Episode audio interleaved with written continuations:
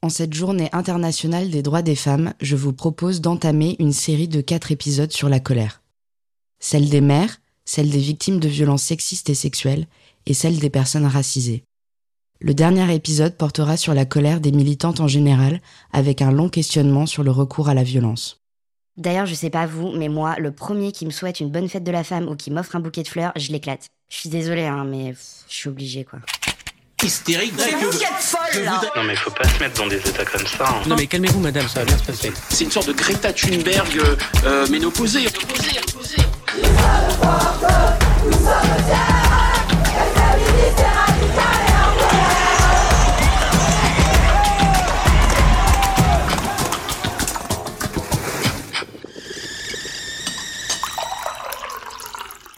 La violence des femmes n'est tellement pas actée comme quelque chose qui existe ou qui pourrait exister, qui serait légitime, que je suis obligée de faire appel à ma petite voix pour l'exprimer et l'assumer. Alors qu'en tant que féministe, on me reproche sans cesse d'être trop agressive, trop violente dans mes propos. Mais je m'égare là. Et Darmanin démission, tant qu'à faire.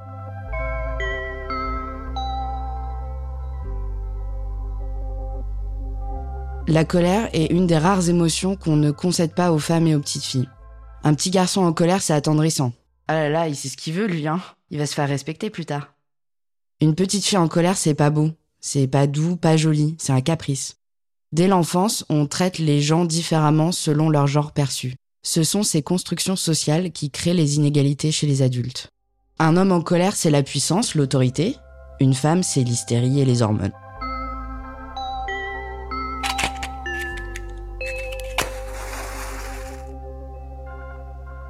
Réfléchissant à la colère pour préparer l'épisode, je vous avoue que j'étais un petit peu perdue. Il y a tellement de raisons qui expliquent la colère des femmes et des minorités de genre. J'enfonce un peu une porte ouverte là, c'est évident qu'on est en colère. Tous nos sujets de combat pourraient nous donner envie de foutre le feu à un truc, et la liste est longue. Bonjour, bonjour. Excusez-moi de vous déranger. Je peux vous poser quelques questions?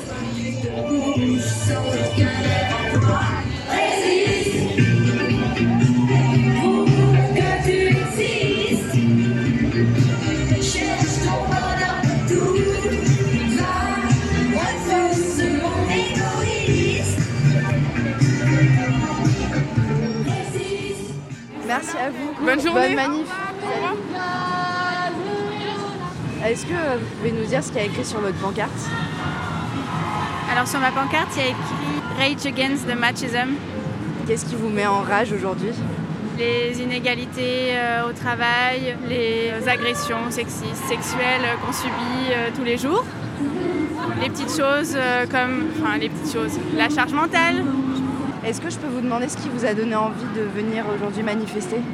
La peur que j'ai tous les fois que mes amis rentrent à la maison, toutes les nuits, parce que c'est pas juste et je sens que ça va pas. Même si ça me regarde personnellement, parce que oui, je suis un homme et donc je peux balader dans la rue sans problème, c'est pas juste et ça me provoque de la rage. Ça me plaît pas de voir que les ministres ici sont comme les ministres en Italie, que le gouvernement ne fait rien, que les hommes ne croient pas aux femmes, que la police ne fait rien. C'est vraiment la même chose et ça m'empêche. C'est ça. Bah, je vais dire bêtement, c'est un peu la, défense des femmes, on va dire en, général. Contre les violences, contre euh, le harcèlement de rue sexuel au travail, etc., etc., les viols, les féminicides, etc. etc. Est-ce que vous êtes en colère? Bah oui, bah oui, je suis en colère, oui. Moi, je suis pas du tout content de ce qui se passe. C'est pas normal qu'il y ait autant de féminicides. C'est pas normal que les femmes se fassent agresser dans la rue parce qu'elles font leur jogging. C'est pas normal que tout ça, c'est inadmissible. Et manifestement, le, le gouvernement ne veut pas prendre la mesure de la situation. La liste est longue, trop longue. Dans le monde, c'est les mutilations, les interdictions d'accès aux études ou à certains métiers, le voile obligatoire, les mariages forcés, les viols de guerre. En France, c'est la question des inégalités de salaire, du plafond de verre, la charge mentale, le harcèlement de rue, l'hypersexualisation de nos corps, le racisme, les LGBT plus phobie, le sexisme ordinaire, les féminicides, les violences sexuelles. Et la grosse tête de Darmanin, là. Et en fait, je me suis rendu compte assez bêtement qu'il y a quelque chose qui unit toutes ces colères. Ces sentiments qui bouffent, qui épuisent, qui prennent toute la place jusqu'à nous faire voir rouge, jusqu'à nous donner des pulsions de violence. Toutes ces colères ont quelque chose en commun il ne les écoute pas. Euh, on n'est pas des violeurs. Ça fait des siècles que quelqu'un devait payer. C'est tombé sur vous, c'est peut-être injuste, mais c'est comme ça. Mais oui, c'est injuste, mais euh, parce qu'on n'est on n'est pas méchants. On- Ah non, vous êtes pas méchant, vous êtes seulement sourd. Ça fait des siècles que, que vos oreilles, elles écoutent que les basses. Waouh, waouh, waouh, waouh Là, vous écoutez, hein Mais dès qu'on passe aux aigus, oui, oui, oui, oui, oui, oui Là, vous écoutez plus Au mieux, vous faites semblant. Et si on pousse un tout petit peu la voix Oui, oui, oui, oui, oui Bah là, pour vous, c'est de l'hystérie. On veut que vous écoutiez nos mots. Pas nos cordes vocales, nos mots. Voilà. Que vous régliez vos putains de tympans, quoi, enfin Non, mais on vous écoute et on, on va vous est, écouter. c'est- vous c'est- inquiétez pas. C'est bien, c'est bien, non, On a c'est bien. Il y a de l'amélioration. C'était le personnage de India Air dans En même temps, le dernier film de Carverne et de Lépine.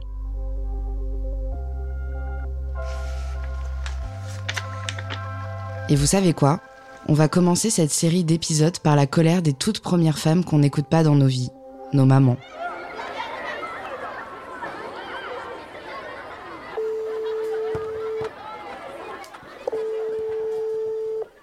Coucou ma chérie, Coucou, ça va? Ça va et toi? Je te dérange pas? Non, non, non, non. Quand je lui pose la question de la colère, elle me raconte spontanément deux anecdotes où, en fait, elle se sent surtout coupable et honteuse. Donc, je me les garde au chaud pour un autre épisode consacré à la culpabilité des femmes. J'ai un souvenir qui est revenu, je pense, euh, on était à Marseille, je devais avoir 8 ou 9 ans du coup, et euh, c'était euh, en rentrant de l'école un jour, et t'avais mis toutes mes affaires dans le salon. Il y avait mes jouets, mes vêtements et tout, et t'avais dit je les donne à Emmaüs. Moi, je me rappelle avoir pas compris, en mode ouais, c'est bon, elle a dû me demander une fois de les ranger et tout. J'étais en mode mais elle est folle, elle exagère. Est-ce que tu t'en rappelles de ça? Non, je me rappelle pas. Par contre, euh, oui, je pense que je devais en avoir marre que ce soit le bazar dans ta chambre et, et j'ai dû te le dire plusieurs fois sans doute, ouais. Euh, Oui, je pense que c'est ça, et je pense que ce qui devait être énervant, c'était que j'écoute pas. J'écoutais Ouais. tellement pas que j'ai pas compris et que je m'en suis pas rendu Ah compte. ouais. Ça t'arrivait Ah souvent ouais. ce- cette sensation? Est-ce que t'as, même au-delà des anecdotes précises, un- peut-être un sentiment général de ce qui t'est énervé chez tes enfants Oui, ça c'est sûr, le fait de pas être euh, considéré, voilà, pas entendu, donc euh, méprisé en fait, pas prise en compte. De toute façon, quoi que je dise, maman elle va ranger ça ou elle va le faire à ma place. Et des fois c'est non quoi, euh, ras-le-bol. Et je me rappelle d'une fois aussi où j'avais euh, piqué une colère à Dayabé, des frères euh, étaient ados, et du coup ils menaient leur vie, tu vois, ils allaient à l'école, ils rentraient manger, ils repartaient, euh, et j'avais l'impression que je parlais plus avec mes enfants, que j'étais hôtel-restaurant quoi. Et je leur avais dit, euh, j'avais piqué une colère en disant, c'est pas un hôtel-restaurant ici, euh, voilà. J'avais vraiment l'impression d'être transparente et d'être au service des gens, et puis voilà quoi, qu'on me parle pas, qu'on m'écoute pas, euh, qu'on dise rien. Ils allaient et venaient Mm. comme ils voulaient, et puis voilà. Ça, oui, je me rappelle que j'avais pesté. Bah, tu m'étonnes, je comprends, c'est vachement triste.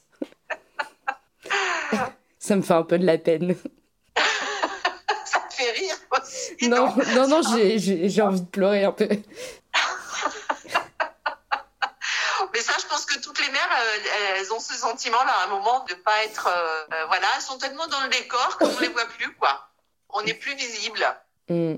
Mais je pense aussi que ben, c'est aussi un peu de notre faute en tant que mère, c'est que les choses euh, tournent tellement, la vie pratique, en fait, les choses pratiques sont tellement présentes que on s'arrête pas pour parler d'autres choses, quoi, pour faire des choses ensemble et pour parler. En même temps, euh, ils étaient ados, je, me disais, c'est leur liberté d'ado aussi de vivre leur vie, quoi. Enfin, je trouvais ça normal aussi, mais bon, je voulais qu'on prenne un petit peu euh, en considération que ben, j'étais là et pas seulement pour euh, l'intendance, quoi. Ton père, bah, il bossait comme un dingue. euh, il rentrait, c'est pareil, il allait au boulot, il rentrait manger, il repartait au boulot, et puis le soir, il n'avait pas forcément envie de voir une mégère euh, énervée, quoi. Donc, euh, mais je pense qu'il leur disait, il leur disait les choses euh, euh, après, quoi. Mais, euh, mais pas forcément toujours euh, quand j'aurais eu envie qu'il le fasse.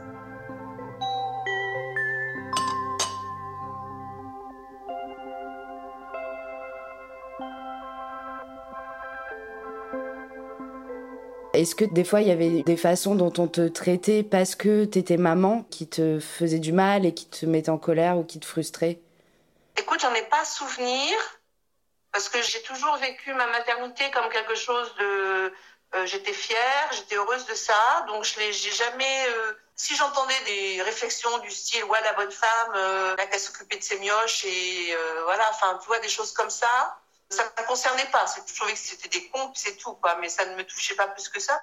Une fois, j'ai un mauvais souvenir, mais c'était pas en fait que j'étais mère ou pas, mais c'était quand on est arrivé à Marseille, t'étais bébé. Et les garçons, ils devaient avoir un rappel de vaccin ou une visite. Enfin, je sais pas, il fallait les emmener chez le médecin. Donc, on est allé au centre hippique. J'avais pris le rendez-vous qu'il m'avait donné. Et c'est vrai que c'était un peu juste au niveau du temps de trajet. Mais bon, ça devait le faire. Mais en même temps, il y a eu des embouteillages à Marseille, ce qui fait qu'on est arrivé un peu en retard chez le médecin.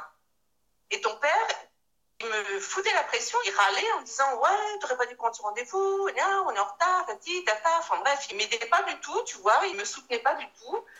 Et on arrive de chez le médecin, donc il pestait parce qu'on était en retard. Et donc je m'excuse, machin. Et puis je t'avais dans les bras, donc et tu avais un gros gros rhume. Donc il s'occupe des gamins et je dis ben vous voulez pas regarder Judical aussi parce que je crains qu'elle fasse une otite ou machin. Et là, il m'a presque engueulé en disant ah ben non, euh, euh, alors vous ne faites plus ça, hein, euh, comme s'il ne pouvait pas prendre deux minutes pour euh, pour t'ausculter. Et là, j'ai fondu en larmes. Ton père était très embarrassé parce que euh, il avait bien vu que d'abord il me soutenait pas et que tu vois, j'avais eu la charge de m'occuper, de prendre le rendez-vous, d'emmener les enfants à l'équitation. On était avec ton père, mais c'est quand même moi qui avais organisé tout ça. Et au lieu de me dire bon ah, ça c'est pas grave, euh, il en rajoutait dans le style euh, tu t'es mal démerdé, euh, t'aurais pas dû faire ça, et le médecin qui en remet une couche. Alors là, j'ai pleuré, j'ai pas bougé de mon fauteuil. Le médecin t'a pris, t'a ausculté, et puis alors, il, rasait les murs les deux après. Là, ils étaient tout gênés. J'avais l'impression d'avoir tout le fardeau, tu vois. J'en avais rien à foutre et que je devais rentrer dans les clous et que je devais euh, faire les choses euh, comme il fallait et euh, qu'il n'y avait pas la place pour des imprévus, de la fatigue, tu vois. Donc là, j'avais dit merde, je déconne. Et, et le médecin et Patrice, tu vois, parce que je trouvais que c'était abusé. Mais j'étais fatiguée, bah, tu étais toute petite, donc voilà, il y avait la fatigue de la grossesse, je t'allaitais, euh, puis l'arrivée à Marseille, l'emménagement, enfin tout le bazar, c'était une période où j'étais un peu fatiguée, là, je m'étais dit, euh, flux de...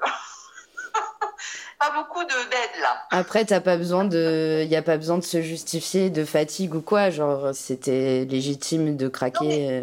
En général, quand je craque, c'est que, voilà, je suis un peu fatiguée, que... C'est que t'as encaissé un peu avant aussi et que. Voilà, le vase est déjà bien plein et il suffit d'une goutte pour que ça déborde. Bah, merci beaucoup, maman, de partager ça avec moi. Ben, je t'en prie. Et désolée. Ben non, t'as pas été désolée. C'est... c'est quelques souvenirs comme ça.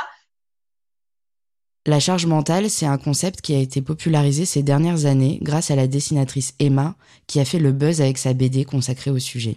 Elle a d'ailleurs été victime de harcèlement à la suite de ça. Voilà comment la sociologue Monique Eco définit en 1984 la charge mentale. C'est le fait de devoir penser simultanément à des choses appartenant à deux mondes séparés physiquement. Le linge, les vacances, les cadeaux, les cours de sport de la grande, les allergies, le pédiatre, appeler la belle-mère parce qu'il va oublier, c'est sûr, racheter des chaussures au petit, lui rappeler de regarder si le grille-pain est réparable parce que ça fait deux semaines qu'il marche plus et il s'en est pas rendu compte, c'est sûr. Ah, puis il y a la visio à 14h. Bon, euh, en fait, faut que j'achète un nouveau grille-pain. Le travail domestique, c'est un travail invisible et non rémunéré qui se reproduit à l'infini, comme l'a démontré notamment Simone de Beauvoir dans Le Deuxième Sexe. La poussière revient jour après jour, inlassable.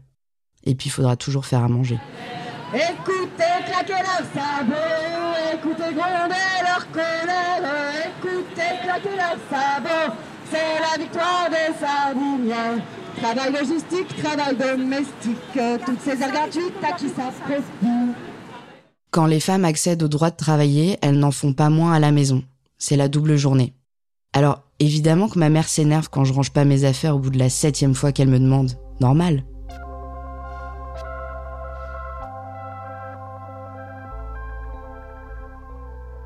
Elle commence à bouillir. Elle sent la colère monter. C'est comme les larmes aux yeux. C'est incontrôlable et ça jaillit parfois sans raison. Ou alors, cette colère a toutes les raisons de jaillir et elle l'écrase. Elle lui coupe le souffle. Elle a envie de se lever, de jeter des choses, de crier merde très fort.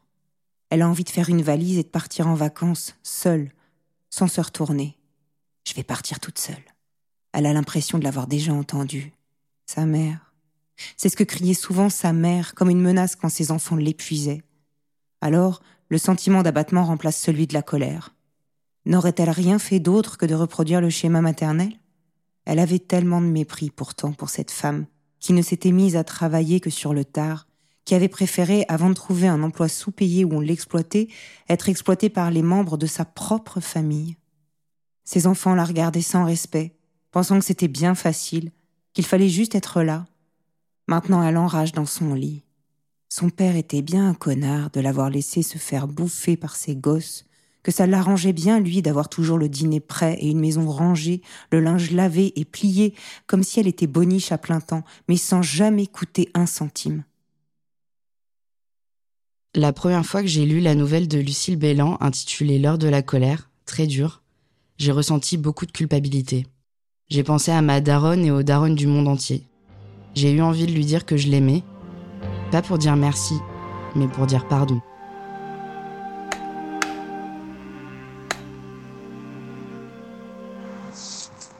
Et coucou. Alors, euh, du coup, j'avais pensé à plusieurs choses. La colère des mères, elle est immense. Je ne la connais pas personnellement, j'ai pas d'enfant. Par contre, comme beaucoup de femmes, je connais bien la charge contraceptive. Après Aloïs, je voulais plus de la pilule. Donc du coup, euh, j'ai opté pour le stérilet au cuivre, qui me semblait être euh, enfin, voilà, le plus proche de mes convictions, on va dire, sachant que euh, c'est bien connu, la contraception, ça ne regarde que les femmes, n'est-ce pas? C'est de toi mais en tout cas, il faut que tu trouves une solution pour pas tomber enceinte tous les quatre matins. Jusqu'au jour où je devais avoir mes règles et puis bah, bah, pas de règles. Donc je me dis bon, quand même, c'est pas possible, j'ai un stérilet, c'est pas possible. Et euh, quelques semaines après, bon, t'attends une semaine, deux semaines, tu dis bon là quand même, il y, a les arts quoi.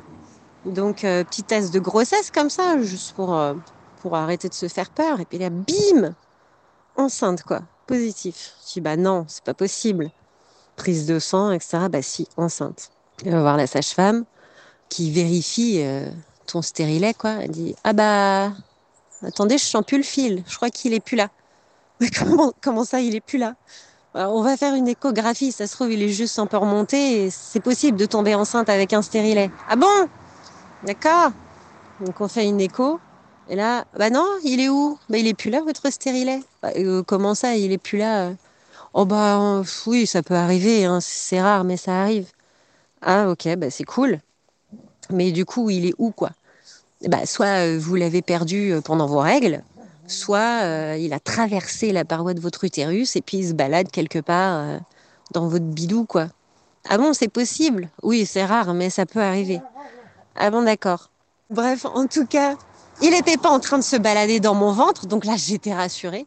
En tout cas, je l'avais perdu. Et du coup, bah, ça, c'était après Faustine. Donc c'est déjà un peu tendu euh, entre Benjamin et moi. Donc là, bah, troisième bébé, qu'est-ce qu'on fait? Donc moi, bah, dans mes pensées à moi toute seule, euh, bah, je le garde. Si c'est arrivé, c'est que ça devait arriver et du coup, je le garde, trop cool quoi. Mais sauf que là, bah, monsieur, euh, bah, non, c'est pas vraiment le bon moment. franchement, un troisième enfant, c'est super chaud. bon, bah, ouais, ouais, c'est vrai, t'as peut-être pas tort quand même. Donc bon, moult discussions, etc. Toujours est-il qu'on euh, prend la décision de ne pas le garder. Tiffen, c'est la compagne de mon grand frère. Quand ils sont tombés amoureux, elle avait déjà deux enfants de son côté et lui aussi. C'est marrant et c'est sans doute parce que c'est mon grand frère, mais je la vois un peu comme si j'étais encore au collège et qu'elle était la meuf stylée du lycée. Elle a les cheveux longs et une partie du crâne rasé, plein de beaux bijoux aux oreilles et les mains tout le temps dans la terre. Elle a longtemps été en région parisienne avant de partir à la campagne proche de Saumur pour travailler dans le maraîchage bio. Et avant ce podcast, on n'avait jamais parlé de tout ça. J'ai écouté son vocal à 2 heures du matin et je me suis sentie très proche d'elle. Donc ça c'était euh, mi-novembre et puis bah, en fait j'ai eu des saignements mais jusqu'à janvier quoi et c'était pas euh, des fins de règles hein. c'était euh, des saignements à balles quoi. Je me rappelle même une fois j'étais en distribution de paniers dans une asso et là j'avais l'impression je me dis putain merde je suis en train de me pisser dessus ou quoi? Eh ben non, en fait, je regarde mon jean et là, mais j'étais, mais comme si je faisais une hémorragie, quoi. Ça coulait, ça coulait, ça arrêtait pas. C'est toujours après, tu sais, qu'on dit, oh, bon, ça arrive des fois, mais Ça rien de prévenir les gens, hein, c'est pas grave. hein. Et euh, donc, euh, ça a été, j'étais psychologiquement et physiquement épuisée par tout ça. Et surtout, euh, aucun soutien, quoi. Aucun soutien de la part de Benjamin, quoi. Qui, euh, bah, lui, euh, la décision a été prise euh, d'un commun accord, en fait. Donc, bah, ça y est, c'est fait, c'est ce qu'il fallait faire. Tu vois, déjà, ça allait pas entre nous. C'était déjà super chaud à ce moment-là. Et en fait, ce coup-là, là, mais je crois que ça a été le, le coup de bambou, quoi. Je me suis dit, putain, mec, mais sérieusement, quoi, t'es où, en fait? Je sais même pas comment expliquer la chose, mais c'était hyper violent, quoi. Je me suis sentie tellement seule. Tu vois, devoir gérer ça, bah, en fait, voilà, encore une fois, c'est ton corps, euh, donc c'est à toi de gérer ça toute seule, quoi. Mais, euh, mais tout ce qu'il y a dans ta tête, euh, rien à carrer, quoi. Et donc, du coup, un an après, je suis allée faire un soin chez une nana euh, qui est magnétiseuse aussi un petit peu. Elle me scanne, tu sais. Elle passe, enfin voilà, elle me massait, elle me passait ses mains au- autour de moi sur mes différents organes. Elle dit, oh putain, elle dit, là, je sens de la colère, je sens de la tristesse, il y a des trucs qui sortent pas, il faut que tu arrives à les sortir. Et j'ai toujours la même chose qui revient. Elle me dit, je sens le, mot euh, IVG, quoi. Elle dit, t'as eu une grossesse, il, s'est passé quelque chose, en fait. Oh, et là, bim, à partir du moment où elle m'a sorti ça, mais je me suis effondrée. Je me suis dit, mais en fait, t'as raison, quoi. J'ai jamais accepté la chose. Je sors de la séance avec elle, c'était euh, incroyable, quoi. Je me sentais libérée d'un poids. J'arrive à la maison, et là, qu'est-ce que je fais? Bah, je vais en parler à mon chéri, tu vois. J'ai bah voilà ce qui s'est passé et tout. Je raconte ma séance. Bah je sais pas, prends-moi dans tes bras, fais quelque chose, tu vois, parce que du coup j'étais encore à fond dans ces émotions, donc je pleurais euh, et j'étais contente et il y avait encore de la tristesse en même temps. Enfin tu vois, tout était mêlé quoi. Il me prend dans ses bras euh, parce que je le demandais et euh, aucun mot quoi, rien du tout. Et il m'en a jamais reparlé quoi. Il m'en a jamais reparlé c'est quelque chose d'incroyable quoi. Et je me dis bon tu vois mon histoire n'a rien de rarissime quoi. Euh, ça arrive à toutes les nanas tous les jours. Et je me dis euh, bordel mais euh, en fait on est toute seule quoi. En tant que femme tu dois gérer tellement de choses. Et du coup après ça je me suis dit mais en fait moi j'ai pas envie de remettre un stérilet tu vois pour que ça arrive encore. Donc qu'est-ce qu'on fait? Je veux pas reprendre la pilule il y a aucun moyen de contraception qui me convient. Donc qu'est-ce qu'on fait? Bon, bah, du coup, on discute euh, des méthodes euh, pour les mecs, tu vois. Bon, bah, est-ce que tu es prêt à, je sais pas, à accepter une petite opération de ta part? De toute façon, on veut plus d'enfants, donc. euh, Oh, bah, oui, pourquoi pas, euh, pourquoi pas. euh. Et puis, bah, ok, bah, tu sais, il faut prendre rendez-vous. Et puis, bah, en fait, ça n'a jamais été fait. Et en fait, il a jamais eu l'honnêteté de me dire, mais euh, j'ai pas envie de le faire et je le ferai pas. Mais du coup, qu'est-ce qu'on fait? Bah non, encore une fois, t'es comme une conne à te dire, bah en fait, j'ai pas envie de ces moyens de contraception, mais j'ai pas envie de retomber enceinte parce que j'ai pas envie de devoir recommencer toute cette merde. Donc qu'est-ce que je fais? Et en fait, ça c'est des trucs qui me mettent tellement en colère, quoi. Tellement en colère parce que euh, voilà, euh, les mecs ils sont bien contents de te culbuter, euh, mais par contre après pour assumer les conséquences, euh, bah il y a plus personne, quoi.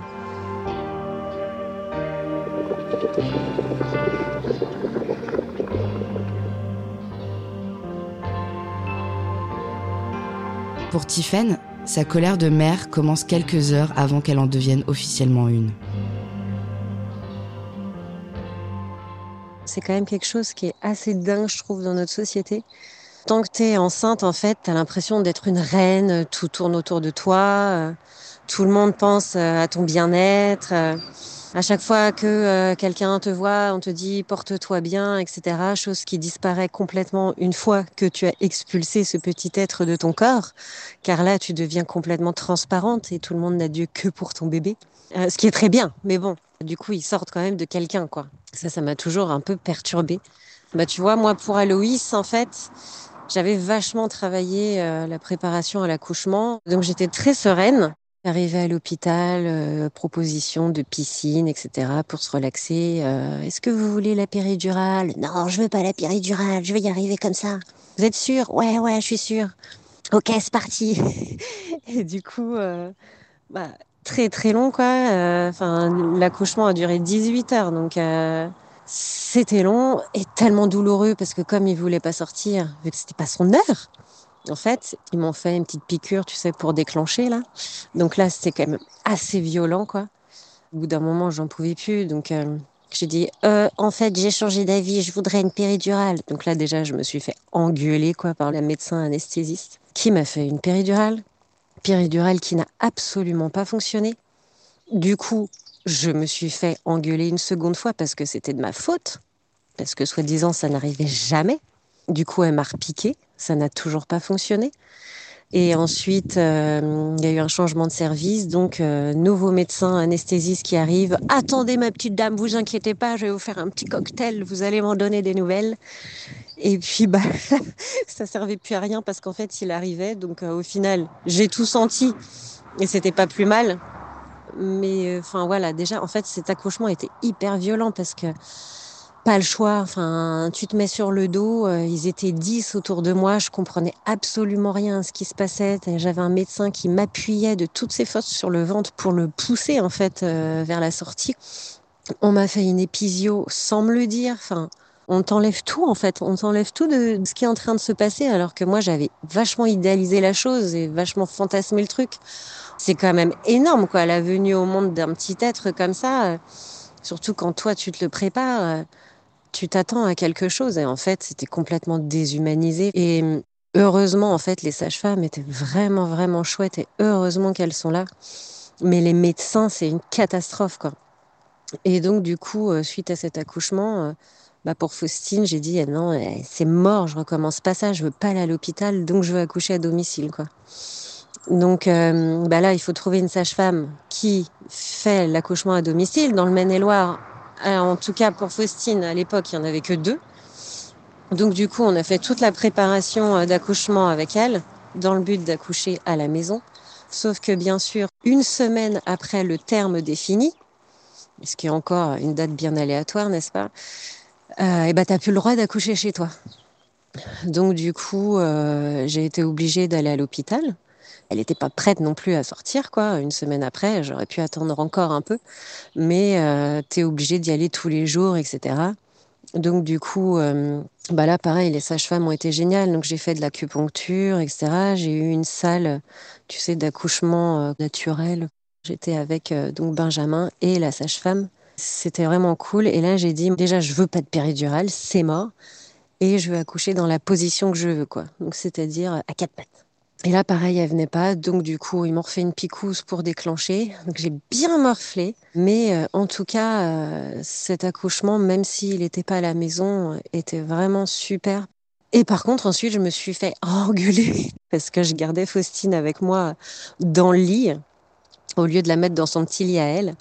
Et là, à chaque fois qu'il y a une nana qui arrivait dans la chambre, elle me disait mais euh, il faut pas la garder avec vous, euh, c'est dangereux, vous n'avez pas le droit de faire ça. J'ai mais en fait, euh, je fais ce que je veux quoi. Mais voilà, je trouve que l'accouchement, déjà si toi tu tiens pas bon dans ce que tu veux, au final, tu as l'impression que c'est un moment qui t'appartient plus du tout quoi. On te fait croire que tout est incroyable, que tu peux vraiment t'approprier la chose, tu peux écrire un projet d'accouchement, mais en fait, arriver au moment même, bah, il n'y a plus rien, on t'explique rien, on t'enlève tout, quoi. Donc euh, ça, je trouve ça vraiment, je trouve ça vraiment dur et vraiment triste, en fait. Le corps médical est beaucoup ressorti dans les témoignages que j'ai reçus. C'est la vieille autorité scientifique à dominance masculine qui considère les corps des femmes comme des machines qui doivent tourner vite et bien. Donc le respect de la physiologie et des émotions, c'est ciao. Et les mères ne savent pas ce qui est bon pour elles ou pour leur enfant parce qu'elles sont pas médecins. Donc encore une fois, on ne les écoute pas. C'est moi le professionnel ici. Hello, je partage comme convenu mon témoignage vis-à-vis de la colère que j'ai pu ressentir euh, vis-à-vis du personnel médical qui a euh, encadré mon fils durant ses premiers mois de vie. Colère que je ressens euh, toujours d'ailleurs aujourd'hui assez vivement. Très vite, je me suis rendu compte en fait que c'était impossible pour lui de manger, impossible pour lui de même de boire. Il était en allaitement exclusif et du coup j'essayais euh, petit à petit de passer au biberon et boire le biberon était pour lui euh, impossible. Donc on a mis ça sur le dos du sevrage difficile, du fait que moi je ne voulais pas lâcher l'affaire, du fait que euh, mon fils avait un caractère bien trempé et qu'il voulait lui décider de ce qu'il mangeait, qu'il refusait les légumes et que euh, il me manipulait. Sauf que euh, bah, mon fils perdait du poids euh, de jour en jour. Donc il avait au départ une croissance, il était plutôt dans la courbe haute et finalement il s'est retrouvé en dessous de la dernière courbe, donc en situation de maigreur extrême et inquiétante, donc au bord de l'hospitalisation. Et euh, il y a eu euh, deux rendez-vous euh, vraiment traumatisants avec deux pédiatres différents. Le premier où le pédiatre était très agressif parce que je pense qu'il ne savait pas en fait quel diagnostic poser. C'était une des premières fois qu'il voyait un trouble de l'oralité et donc il voulait pas vraiment en entendre parler. J'étais venue avec mon mari parce que justement je savais qu'avec juste ma position de mère, j'allais pas être forcément prise au sérieux, mais prise plutôt comme la mère un petit peu hystérique et inquiète pour rien. Donc là, le pédiatre s'est comporté de façon très froide, mais euh, entre guillemets respectueuse. Et il m'a fait revenir l'après-midi avec mon fils et un biberon pour euh, essayer de lui donner parce qu'il ne voyait que ce qu'il croyait. Donc sans mon mari cette fois-ci. Et là, euh, ça a été une situation très humiliante, donc il m'a vraiment infantilisée. En fait, il m'a arraché mon bébé des bras en me disant que je savais pas faire, donc pour essayer lui de lui donner euh, le biberon. Quand il a vu que ça fonctionnait pas, bah en fait, il a, il était encore plus euh, désarmé pour finalement conclure sur le fait qu'il pouvait pas m'aider, qu'il n'avait pas de solution, mais qu'il ne l'hospitaliserait pas et que j'étais une mère, euh, en gros, une mère indigne de vouloir l'hospitaliser alors qu'il y avait des gastro à l'hôpital et qu'il pouvait ne pas s'en remettre vu sa situation de maigreur et que c'était vraiment, en gros, c'était pas l'hôtel, l'hôpital. Donc, on est d'accord que moi, c'était absolument pas ce que je voulais, d'avoir mon bébé qui était hospitalisé. Ce que je voulais juste, c'était qu'il soit en sécurité, qu'on trouve une solution pour qu'il puisse euh, juste prendre du poids et survivre en fait à cette situation, euh, sachant que moi, j'avais plus assez de lait pour euh, le nourrir parce que bah, il n'arrivait pas bien à manger, à téter, donc forcément ma lactation ne suivait pas derrière et j'étais épuisée par la situation et donc bah, ça rendait tout ça très compliqué. Donc j'étais en pleurs devant lui, je lui ai demandé de l'aide euh, il m'a regardé, il m'a dit désolé, je peux rien faire pour vous et il s'est levé, il est parti sans me dire au revoir euh, de la pièce. Donc j'étais seule avec mon bébé euh, dans la pièce en pleurs et personne n'est venu me voir ni n'a essayé de, de m'aider. Donc ça, c'était le premier rendez-vous. Il y a eu un deuxième rendez-vous avec le pédiatre qui nous suivait habituellement, qui lui avait plutôt le discours de votre fils vous manipule. Et finalement, il, a, il nous a vus euh, en vitesse. Il a compris que la situation était assez urgente euh, vis-à-vis de la santé de mon fils. Et il nous a dit, bah, en fait, euh, je vais vous envoyer à tel endroit. C'est un endroit où vous allez pouvoir être suivi par des puéricultrices qui vont peser votre enfant pour avoir un suivi régulier. Et quand je suis allée au rendez-vous, en fait, j'étais dans un hôpital psychiatrique, dans la cellule mère-enfant, parce qu'il sous-entendait que le problème venait de moi et que je ne voulais pas lâcher ou qu'on avait un trouble de la relation en fait. La psychiatre était euh, traumatisante, euh, froide au possible. Elle parlait très mal à mon fils euh, qui avait du coup 7 mois et qui était très impressionné par cette dame qui lui parlait assez sèchement. Et à un moment donné, il a eu faim pendant la séance parce que il avait bah, tout le temps faim, hein, il était affamé. Donc j'ai voulu lui donner le sein et elle a regardé mon fils dans les yeux. Elle lui a dit "Maintenant, il va falloir que tu laisses tranquille ta maman." Et je me rappelle du regard de mon fils qui savait pas ce qui se passait. Et moi, je me suis encore une fois mise à pleurer en me disant, mais en fait, je suis en train de tomber dans un traquenard. Personne ne me comprend. Et en fait, euh, on va juste m'interner alors que je veux juste prendre soin de la santé de mon fils. J'ai réussi à assumer et dire que je ne voulais plus aller euh, là-bas. Et finalement, euh, j'ai rencontré une orthophoniste qui a hum, posé le diagnostic du trouble de l'oralité et qui m'a permis de faire un suivi euh, adapté dans la bienveillance. Et aujourd'hui, euh, on s'en est sorti. Mais il y a encore beaucoup de séquelles vis-à-vis de tout ça. Et je ressens encore beaucoup de colère de la façon dont on m'a traité. Et encore une fois, je suis à peu près persuadée que si ça avait été un père avec son enfant, on ne l'aurait pas traité de la sorte.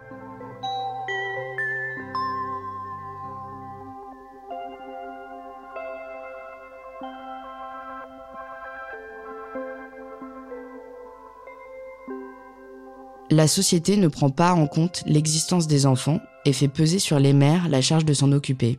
C'est des problèmes de trottoirs pas faits pour les poussettes, de lieux publics sans table à langer, de métro sans ascenseur, d'absence de système de garde collectif. Le message est clair. Soit tu restes chez toi, soit t'assumes et tu te débrouilles. Tu te débrouilles, ma grande. Je trouve injuste aussi que les mères, que les femmes aient à choisir très régulièrement, très souvent, entre leur travail et leur enfant.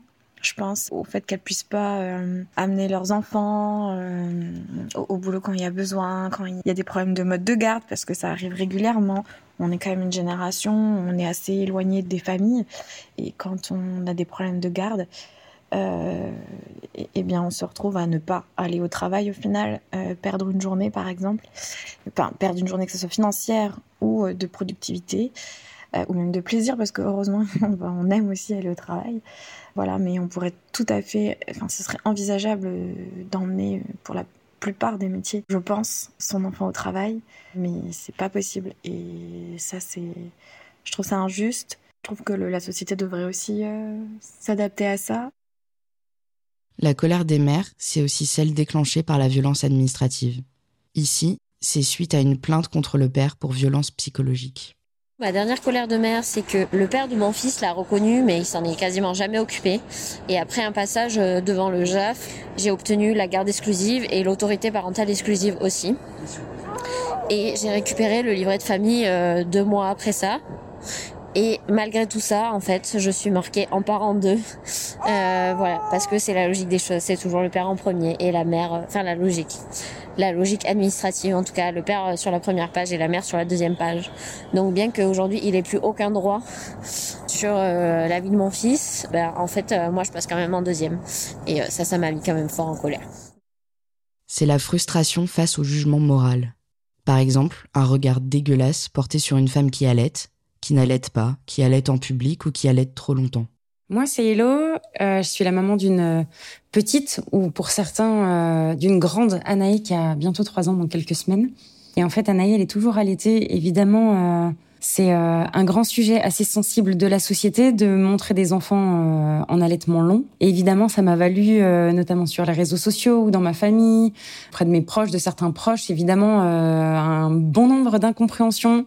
Et effectivement, sur les réseaux sociaux, les gens se lâchent beaucoup, beaucoup, beaucoup à coups de jugements incestueux, de gens qui te vomissent dessus avec des émoticônes qui vont bien ou qui te défèque dessus pour parler poliment. Voilà. Du coup, euh, effectivement, il faut apprendre à gérer et à répondre à tout ça, mais ça provoque euh, voilà beaucoup de frustration, un certain sentiment d'injustice parce que je pense que quand on devient parent ou quand on devient maman, de manière générale, on fait vraiment tout ce qu'on enfin tout ce qu'on peut plutôt que ce qu'on veut d'ailleurs généralement dans la majorité des cas. Donc euh, voilà ça génère plutôt un sentiment de colère profonde et d'injustice de, se dire que ben, les gens se permettent sur les réseaux sociaux de se lâcher alors qu'ils ne connaissent rien de votre histoire à vous.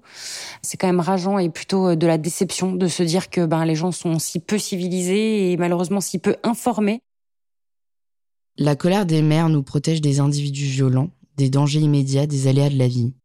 Et en retour elles n'ont droit qu'à l'indifférence et au mépris et si on les écoutait? D'autant plus que leur colère nous maintient en sécurité toute notre vie. Ce que vous allez entendre après, c'est la première réponse que ma maman m'a faite quand je lui ai demandé ce qui la mettait en colère en tant que mère. Quand on embêtait mes enfants, et je sentais que j'avais du mal à, gérer ça. Je sentais que les émotions pouvaient me déborder. Tu te rappelles, euh, quand euh, Henri Soleil euh, t'embêtait à Pékin, là, c'est pareil, ça m'avait foutu en rogne, et je me disais, je vais le, vais le choper à, à, la sortie et puis lui dire euh, que ça cesse, quoi.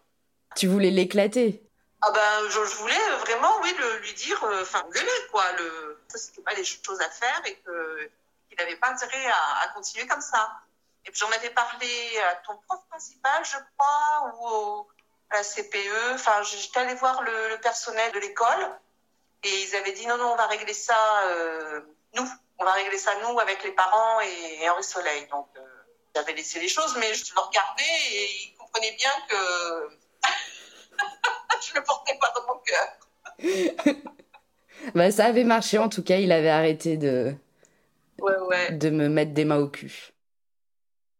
Là, les profs l'avaient écouté et mon enseignante était venue me voir pour me faire parler. J'avais 10 ans et j'avais honte. C'est en devenant féministe que j'ai capté que c'était une agression sexuelle et que j'ai transformé la honte en colère. Mais ça, c'est le sujet du prochain épisode.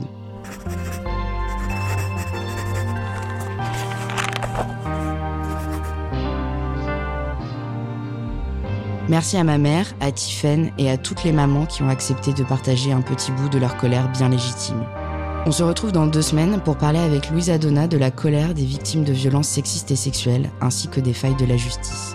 Hashtag prenez nos plaintes. Je vous souhaite une bonne grève féministe à tous et je vous fais des bisous. Je suis Judy Calpero et je vous remercie d'avoir écouté Allumettes et Tasse de thé. Si le podcast vous plaît, n'hésitez pas à partager à vos potes, à vos proches et collègues, commentez, likez, abonnez-vous à la newsletter et suivez-nous sur Instagram. Ce podcast est un espace ouvert à tous, même aux hommes cisgenres hétéros. Prenons la parole et faisons la révolution par les émotions, tous ensemble. Dites-nous quelles émotions la discussion vous a procuré. Partagez-nous vos tips pour gérer vos craintes et angoisses. Racontez-nous vos souvenirs d'émotions fortes liées à la lutte contre le patriarcat. Pour cela, vous pouvez nous envoyer des vocaux sur Instagram ou nous laisser un message en appelant le 01 83 64 15 17.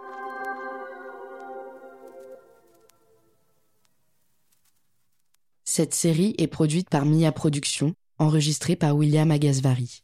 Le sound design, montage et mixage sont réalisés par Antoine Ollier. Les textes sont interprétés par Aurélie Toucas et l'illustration est de Marie Leménès. Merci à la radio Cause Commune pour leur accueil.